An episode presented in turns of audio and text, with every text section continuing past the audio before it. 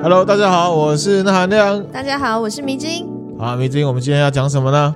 跟清明节有关的吧？对，因为呢，清明节到了嘛。对，我们来讲一下清明节。好，啊，迷津知不知道清明节的由来是什么呢？哎，我不知道哎。哎。这很正常啊，应该大部分人都不是很知道，我只知道要放假，要放假，然后呢，要扫墓，要扫墓，从小就会扫墓，嗯，去到爷爷奶奶的坟墓那边啊，那时候是在台北市的那个第二殡仪馆后面的一座山，嗯，有很多墓。小时候去啊，虽然是大中午的，嗯，可是看到很多墓，还是会怕怕的，对不对？对，我爸妈，他都会希望我们不要乱讲话，哦，对啊，所以呢，他们就会拿糖果，哦，给你们含着，含着。然后就叫我们不要讲话。忘记带糖果的时候，我爸就会在路边啊折一段那个小的草，嗯，叫我含在嘴里。哦，对对对，不要叫我不要乱讲话，嗯，这样，然后就爬上去。嗯，爬上去之后呢，会有一些程序，就是拜拜嘛，会祭品，然后会烧香，然后会用那个木纸猛抓，猛抓木纸黄黄一条一条长方形，有点像符，可是比较短一点，比较细一点。然后呢，把它用石头，嗯，压在木的上面。哦。然后呢，就是在上面这样子把它均匀的分布，然后把上面的草除一除，对对，除草，对，大概是这样子哈。那为什么会有这样的习俗？嗯，我大概来讲一下，这个也跟清明节由来有关。嗯，好，清明节由来呢有两种说法。嗯，好，我先讲第一种。好，相传在秦朝末年啊，汉高祖刘邦跟西楚霸王项羽，嗯，后来西楚霸王就自刎嘛，自杀，嗯，他的老婆虞姬啊，哦，啊，那个哈，这个《霸王别姬》有没有？啊，他就是输家，嗯，啊，那刘邦是赢家，嗯，啊，这个也是很有趣的历史。刘邦呢打赢了之后呢，光荣返乡啊，嗯，那因为长期征战很久，然后呢搞政治搞很久了，嗯，所以呢。都没有去扫墓，都没有去扫墓。啊，因为他赢了嘛，当皇帝了，所以他就回去啊父母亲的坟上去祭拜。嗯嗯。可是那时候呢是很久远以前呐，而且连年战争，嗯，目光所及啊，一座一座的坟墓上面都长满了杂草，墓碑东倒西歪，有的被埋掉了，有的断了，有的坏了，嗯，根本看不出来这个碑上的文字，找不到他父母亲的墓。那刘邦呢很难过，嗯，部下因为他皇帝嘛，当然是部下去找，难道叫皇帝去找吗？不可能嘛，一直找，很多人一直找，一直找，找到黄昏都没有找到他父母的墓，嗯，啊，部下就很害怕，啊，报报报报报报报报报报报报报报报报报，启禀皇上，对对对，没有找到，嗯，啊，完蛋了，刘邦 没有啦，刘邦很难过。然后呢，他就从袖子里面拿出一张纸，用那个手啊撕成小碎片，嗯，然后撒在空中，跟上天祷告说：“爹娘如果在天有灵啊，嗯，现在风刮那么大，我把这些小纸片呢抛向空中，如果呢纸落在同一个地方，而且呢掉在地上都不动的话。”那表示就是我爹娘的坟墓。哇，他就这样讲，然后，气场很强哎，这也是气场强的做法。哎，拜托西汉汉高祖刘邦哎，皇帝赤龙王哎，真的，他就丢，然后呢，果然就落在一片坟墓上面，就粘在地上，吹也吹不动，然后刘邦呢就跑过去仔细看一下模糊的墓碑。哦，真的看到他的父母亲的名字刻在上面，哇，这好悬哦！啊，就是有这么一个说法，哦、啊，皇帝的生平总是有一些吹捧跟神话，神话之处，哦、对。然后呢，刘邦就很开心，马上就开始整理父母亲的坟墓。嗯嗯。那从此以后呢，每年的清明节，清明其实不是一个节，它是二十四节气里面的一个节气。哦。二十四节气有霜降啊，有、嗯、啊很多节气，二十四节气。嗯清明的这个时候，他就会来父母的坟上祭拜。那后来的百姓呢，就开始会学他们的皇帝，嗯，刘邦一样，每年的清明节呢，都会到祖先的坟墓上面祭拜，然后呢，会用小土块压纸，嗯。在坟上就表示说，这座坟墓是有人在祭拜的，哦、所以我小时候压的那个要告诉大家说，好家书你有好不？嗯，哦，嗯、有没有？就是子孙有没有孝顺，有没有记得父母亲，嗯嗯、有没有来打扫房子？啊，有，就是。嗯压那个代表我有来，嗯嗯嗯，大概是这样。所以等于是，如果是第一个说法的话，等于是从刘邦那时候开始建立起这个习习这个习俗的这样子。哦，那刘邦当初那一天就是清明那个节气的时候做这件事情嘛？我说那个日子，对，就是因为他当天做这件事情。清明节的时候，哦，可是他不是说啊，今天清明节要扫墓，他是想到要去扫墓，可是那一天刚好是清明，刚好就对，节气刚好到清明。哦。哦，原来如此。对，而且清明节刚好就是春暖花开嘛。对对，每年清明节扫墓都很热。对啊，其实这一次也是啊，这一次也是听说会热到那个。就是南方啊，因为他们那时候是北方嘛，嗯、北方就是可能相对就没有寒冷的状况啊、嗯哦，所以就大家就出去这样子，哈、嗯。好，这是第一个，对，真的影响到我们现在哦。嗯，钠含量，我小时候也是有用那个木子在压石头啊、嗯哦，这就是一个由来。由来好，然后还有另外一个由来哦，这个由来更早，早于清朝，哦、是在春秋时代哦。春秋时代的时候呢，纪念呢，你知道以前有一个忠臣很有名，叫介之推。啊，反正就是一个忠臣，一个很好的臣子。他的主人啊，嗯，他的老板就是春秋时代的一个晋国的公子啊，他叫仲安。仲安，哎，写是写成仲，就是体重的重，嗯，耳朵的耳，可是那个耳要念成安。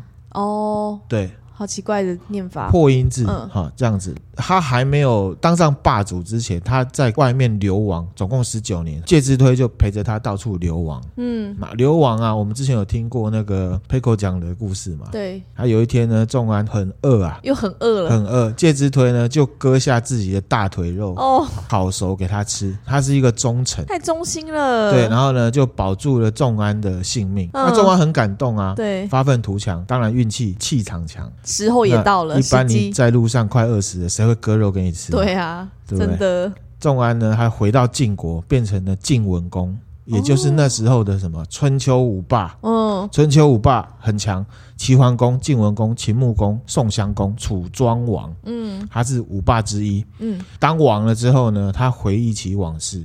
想要封赏这个介之推，嗯，可是介之推这时候已经跟妈妈啊到了山西省的一个叫绵山的深山里面隐居。嗯，他不当官，他不出来了。他没有跟着，没有他仲安回去那个当王，只有共苦，没有同甘。好伟大哦，很伟大，对，很伟大。好不容易熬到了，他居然超级好人。我告诉你，好人不长命。我接下来故事就告诉你这件事情啊。啊，后来呢，晋文公就找人要去封赏，把他找出来。嗯，哦，那去到绵山都找不到。嗯，可是很确定他在里面。嗯。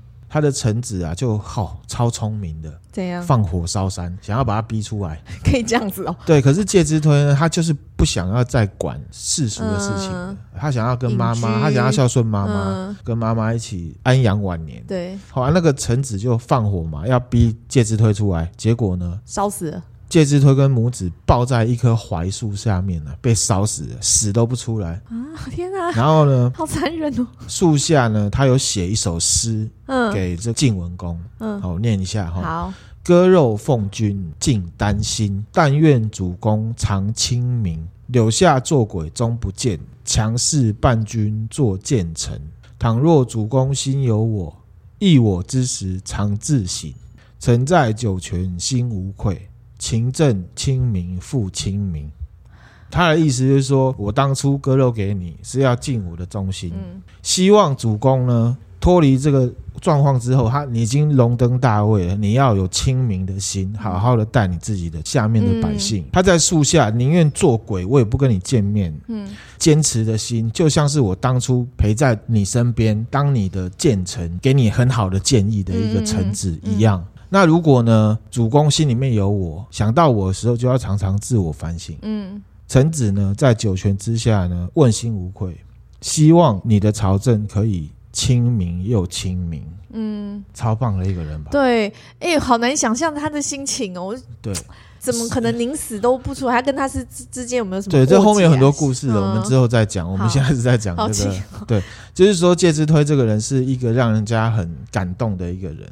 对啊、好人，嗯，这样子、哦，而且他以死相见，就是说我希望主公你呢当了王之后不要太秋了，嗯、不要整个忘记以前辛苦了，对，然后呢可能要秋起来的时候，就是要整个疯狂起来的时候，请你想一下，在九泉之下的我曾经做了什么事情对你，嗯嗯，这样子，嗯。从安啊，也就是晋文公，嗯，看的很难过。啊、我觉得放火那个人应该已经被杀了吧？我想，可是历史上没有字记载。后来呢，他就规定每年的那个时候，他的国内所有人不可以生火，不可以生火，一律吃冷的食物。嗯，哦，这个时候呢，就有一个节日出来，叫做寒食节。嗯，寒食节现在也都在，真的、哦，只是说寒食节它的时间跟清明节是很相近的。哦。很相近的。那他这个寒食节就是要纪念这个介之推。嗯，好，那一直到现在啊，在西西安省这个修界市，就是当地的居民有没有？嗯，他还是有很深的记忆哦。实际上，这个节日的三天时间里面啊，都是不吃热食物的，只一直到最近才没有。哦，对，然后晚上呢就不生火煮饭。三天哦，他们会为期三天。对，然后晚饭会喝开水啊，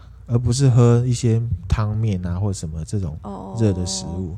好，那这故事是不是很感人？对啊，对，好，一直到了三国时代，嗯，好，曹操，魏国的曹操，他是流言终结者啊，流言终流言。终结者，你知道他 流言终结者不是榴莲啊，流言。终结者，他听了这个太扯了，他他觉得扯，哎，对，其实曹操的个性本来就是一个 T K。他不喜欢那种过度吹捧的忠孝仁爱、信义和平的故事。真的、哦、over，他是一个很务实的人。他说啊，卖 gay 啊，然后可能有这种人这么的忠心？忠心一定有个程度。嗯。嗯然后呢，他还举例说，反正之前吴国有一个故事，伍子胥怎么样怎么样的。好、嗯，他就说伍子胥为了吴国人都死掉了，那他的君主也没有做什么事情啊，不可能有这种事情。嗯，嗯在他统治的那个段期间呢，那个地区破除你熟熟食寒食节有没有？你给我吃火锅，他也是蛮奇怪的，不准你吃冷食物，就给我吃火锅。还有一个原因呢、啊，因为他们统治的那个地方很冷啊。不像我们这里，嗯，我们这里冬天都还有可能十几度，或者是哦这个十度以下，他们那个会零下，大雪纷飞，吃寒食很痛苦，很痛苦哎，啊对，所以他就破除了这个东西，蛮有趣的，蛮有趣的哈。好，那其实呢，在古代呢，清明节跟寒食节啊，它的主从地位是不一样的。清明只是附属在寒食节习俗里面的一个次要节日。哦。那清明节扫墓这件事情呢？刚刚讲到汉朝有人在做，可是真正扩及到全国，嗯，哦，就像是可能原本台湾那个中秋节烤肉，可能一两家在做而已，啊、嗯，固定有一两家在啊，后来变成大家都在烤。宋朝以后才开始，大家全国在做这件事情。宋朝以后哦，对，那一直到了唐朝啊，唐朝呢，有关于清明节的习俗就更多了。嗯，清明节其实，在可能中国的一些区域，像上海，他们也还有这个习俗。嗯，清明节除了扫墓之外，就要什么踏青，出去玩，出去玩。嗯，哦，这个是始于唐朝。哦，那是因为唐朝那时候民风比较开放。嗯嗯，好。这个清明节的时候，就是早春三月的时候啊，嗯，啊，风和日丽，所以大家呢会带着野餐，然后呢出去玩，嗯，投入大自然的怀抱，哦，这样。而且在清朝的时候呢，妇女呢会买新鞋，嗯，踏青鞋，哦，为了要出去踏青，所以买的新的鞋子，嗯，好，这个就是踏青的由来，哦，踏在青草上，嗯嗯。对，然后呢，古时候的妇女因为不可以随便出游嘛，对，所以踏青的习惯对唐朝的妇女是一个很重大的节日，很棒啊，可以出去玩又可以买鞋子，嗯嗯，是不是对女生来讲很棒？对，好，大大概是这样。清明节还有另外一个习俗，这个可能大家也不太知道，嗯。荡秋千，你知道吗？其实秋千是中国发明的，我不知道啊。它原本的做原本是要干嘛用的？它原本呢是要采那个树上的果实。哇塞！为了要采树上果实，然后这样荡上去，就不是不是这样荡，不是不是、哦、不是吗？他只是弄了一个绳子挂住，然后下面打个结，踩上去拿。哦，我觉得没有必要为了一两颗苹果牺牲自己的生命，哦、好不好？要很高，这不是汤姆克鲁斯在上海那个荡上去摔下来，哦，没有，哦，没有，不是这样子的。原来不是这样子啊，就是刚刚我讲的那个方式，嗯、然后呢就创了这个东西。嗯、刚刚这个讲到春秋五霸嘛，嗯，齐桓公。他在北伐打一个外族的时候，他把秋千这个东西呢带入中原，嗯，然后呢，本来是拿来采果实嘛。嗯现在就拿来玩，那时候就改成玩玩，对，就是绑在树上绑一条绳子，然后手抓住绳子，是用手哦，不是用屁股哦，就站着的方式抓着，然后呢荡来荡去，觉得很有趣，然后后来才渐渐的呢改良到改成踏板，然后或者是屁股坐在上面，本来叫做千秋，嗯，千秋万世的千秋，那你知道千秋的意思就是永垂不朽的意思吗？到了西汉的汉武帝哦，很。有名的一个皇帝，他呢心眼比较小，嗯，哦，他说千秋，有人跟我一样千秋，哪尼？有这种事，然后呢，大家就把它改成秋千了。哦，这是为了一个很无聊的事情。可是以前皇帝就最重要嘛。好啦好啦，嗯、对。然后呢，后来到了唐玄宗，嗯、啊，杨贵妃的唐玄宗，嗯，他呢把它扩大来玩，觉得这个就是半仙之戏。半仙之戏就是你荡在上面，很像在飞呀、啊。哦。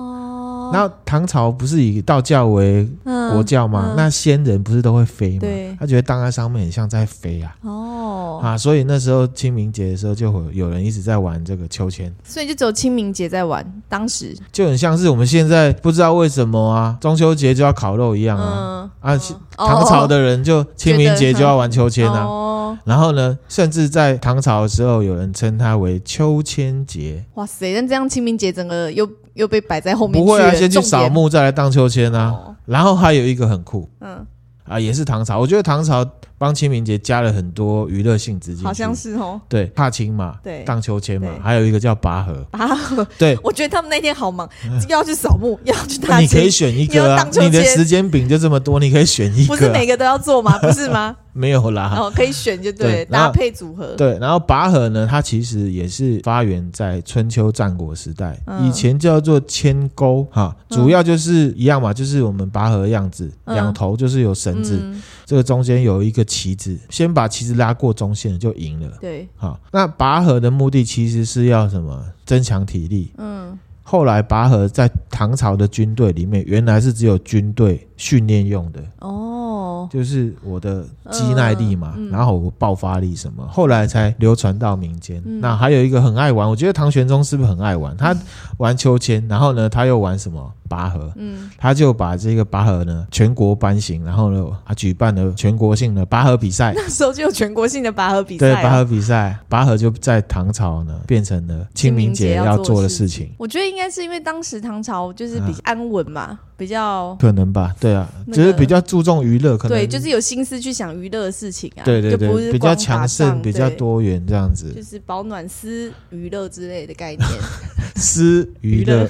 接下来呢，讲到这个寒食节跟清明节的关系，我刚刚有讲嘛，就本来寒食是主要的节日，对不对？嗯，啊，清明是次要的，因为寒食要禁火三天啊，然后呢，寒食节日子又跟清明节日子很相近，嗯，那寒食节就很冷又不能。吃就很很烦呐，所以呢，就变成清明节是主要的，然后又加上他们日子很近，所以他们就结合在一起，所以今天的寒食节就渐渐的被清明节所取代了。一直到现在，我小时候在清明节还可以看得到寒食节一点点的小痕迹。什么啊？迷之音，我不知道你知不知道，在清明节的时候要吃润饼哦，润饼啊。嗯，啊、我是听你讲我才知道的。啊，其实是这样子的哈，润饼里面原则上也都是冷的，至少不是很热炒、油炸或者是大火炒的东西。嗯嗯、就那料都是先备起来，然后再把它包起来。对，那个就是因为寒食节的关系。哦，原来如此啊。啊，对，讲到润饼呢，我们来介绍一家很有名的润饼店。哦，好，在这个松山。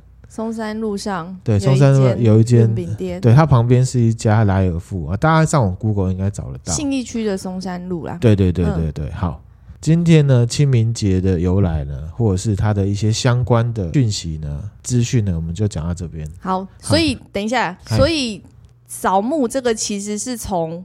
汉高祖刘邦，刘邦对他来的，对不对？对汉王，你要讲汉王是？没有汉，我因为我刚刚在想，有点记不起来。汉高祖刘邦，刘邦对扫墓这个其实是刘邦来的。那寒食节本来其实就有了，就是寒食节。本来是寒食节，寒食节春秋，寒更早之前，更早就是春秋时代有。本来是寒食节，为了要纪念一个忠臣，就大家叫他不准烧火。对，然后只是刚好刘邦呢，在那个节气的时候，他又。去扫墓，所以其实应该是跟刘邦这个比较有关啦，对不对？我说清明节的由来，对，可是其实后来寒食节跟清明节又有点混杂，混杂，混杂，混杂这样子。哦，对，因为像寒食节我们就不知道啊。对，现在已经几乎消失了，因为寒食节是考验人性的一个节日啊。我今天想吃热的，明知因晚上有时候肚子饿，煮个泡面，我就会说啊，不然吃一个什么时候？他就说不要，我想要吃热汤。哦，对，寒食节的话，你就别想吃热汤了。这个原因就是人性挑战节日，大家其实心里面都不喜欢寒食节。对对，就把它给推翻了，然后就跟清明节合在一起，差不多是这样的概念。对，好，我想看有什么问题哦。你可以再想一下。我们现在来讲一下呢，关于清明节的灵异故事。哦，好，嗯，这个不是网络上面找的，哦，这个是我身边周遭的人发生的事情。嗯嗯，啊，就有一个女生，嗯，啊，这个女生呢，她本身是还蛮相信这种灵异的事情的。嗯嗯，有一天呢。他跟家人去扫墓，去扫墓的时候，对，去扫墓。嗯、那扫墓的当天其实没有发生什么事情，嗯、只是扫墓回来啊，他就浑身不舒服，嗯，很像是感冒，嗯。那他本身是在医院里面工作的。哦，所以呢，他就很科学的去看医生。哦，他有先去看医生，他有先去看医生，嗯、然后看了一阵子就没有好，嗯。没有好之后，他就觉得，哎，是不是怪怪的，还是怎么样？因为真的已经感冒很久了。嗯，然后他就去问事。嗯，那问事之后呢，这个师傅啊，就跟他说呢，什么时候你是去扫墓了，对不对？嗯，然后呢，有一个中年男性的灵魂啊，嗯，跟上你了。这么明确，很明确。然后呢，这个男生要跟上他，是因为他有事情要求助。哦，对。然后呢，这个事情的主角呢，就问这个师傅说：“那他为什么不跟别人，偏偏跟到我？我跟他也没有认识，嗯、也无冤无仇，对吧？”嗯、问世的先生就说了一句呢，我觉得我们都可以放在心里面的话。嗯，因为这个灵魂啊，看了在场的所有人，嗯，就你最相信啊。哇。意思就是说，其实这也蛮科学的，就是说，其他的人他都不相信这些事情，嗯，所以呢，即便他生病很久，他就觉得他就是得了重感冒，哦，非常严重，嗯，对，然后可能会一直去找医生，嗯，他就不会往那方面去想，对，那对那个灵魂来讲，就可能是一个很没效率的事情，嗯，因为。这个被附身的人永远不会去联想到我被什么东西跟了，嗯，这样子。哦，对，这有点像是我们讲量子理论，你一关注它，它就会崩塌，对，是的，好，是不是？嗯，好，所以呢，有这个可能，有这个可能，所以就是说呢，呃，我们当然敬鬼神，可是我们就尊敬。嗯。啊，也不要说害怕，嗯。啊，然后呢，其实我们都是一般人，我们也没有办法帮他们什么，嗯，反正互相尊敬就好了。对对，大概是这样子。嗯，然后另外一个，嗯，另外一个讲那个，就是接下来就要去扫墓了。啊，对，没有，我意思就是说互相尊重，嗯，自己对这个灵魂或者是人的看法，鬼跟人一样，嗯。有好人有坏人，嗯，对啦。然后有好有好的灵魂，也有不好的灵魂。嗯、那就像是人，他想要找人家帮助的时候，嗯、他就会出声嘛，嗯，来找你。嗯、那当然也会找比较有可能会帮你的人，嗯，对吧？嗯、那人里面呢，也是有坏人，就是没事就看你不顺眼。就弄你一下，比如说有一些腔弟腔妹啊，开骑摩托车很快，然后看到有人在旁边，他就呜呜，有没有大叫？他就只是要弄你一下，啊，也有这种的人，也有这种的灵魂。嗯，那我觉得就是互相尊重就好了。对的，是的，大概是这样。嗯，那。另外一个呢，就跟清明节没有关系了，啊，就是呢，我们这阵子呢，台北市金华城拆掉了，对，好，拆掉了之后呢，好，有一个新闻是说，在这个地下大概三楼还是四楼，嗯。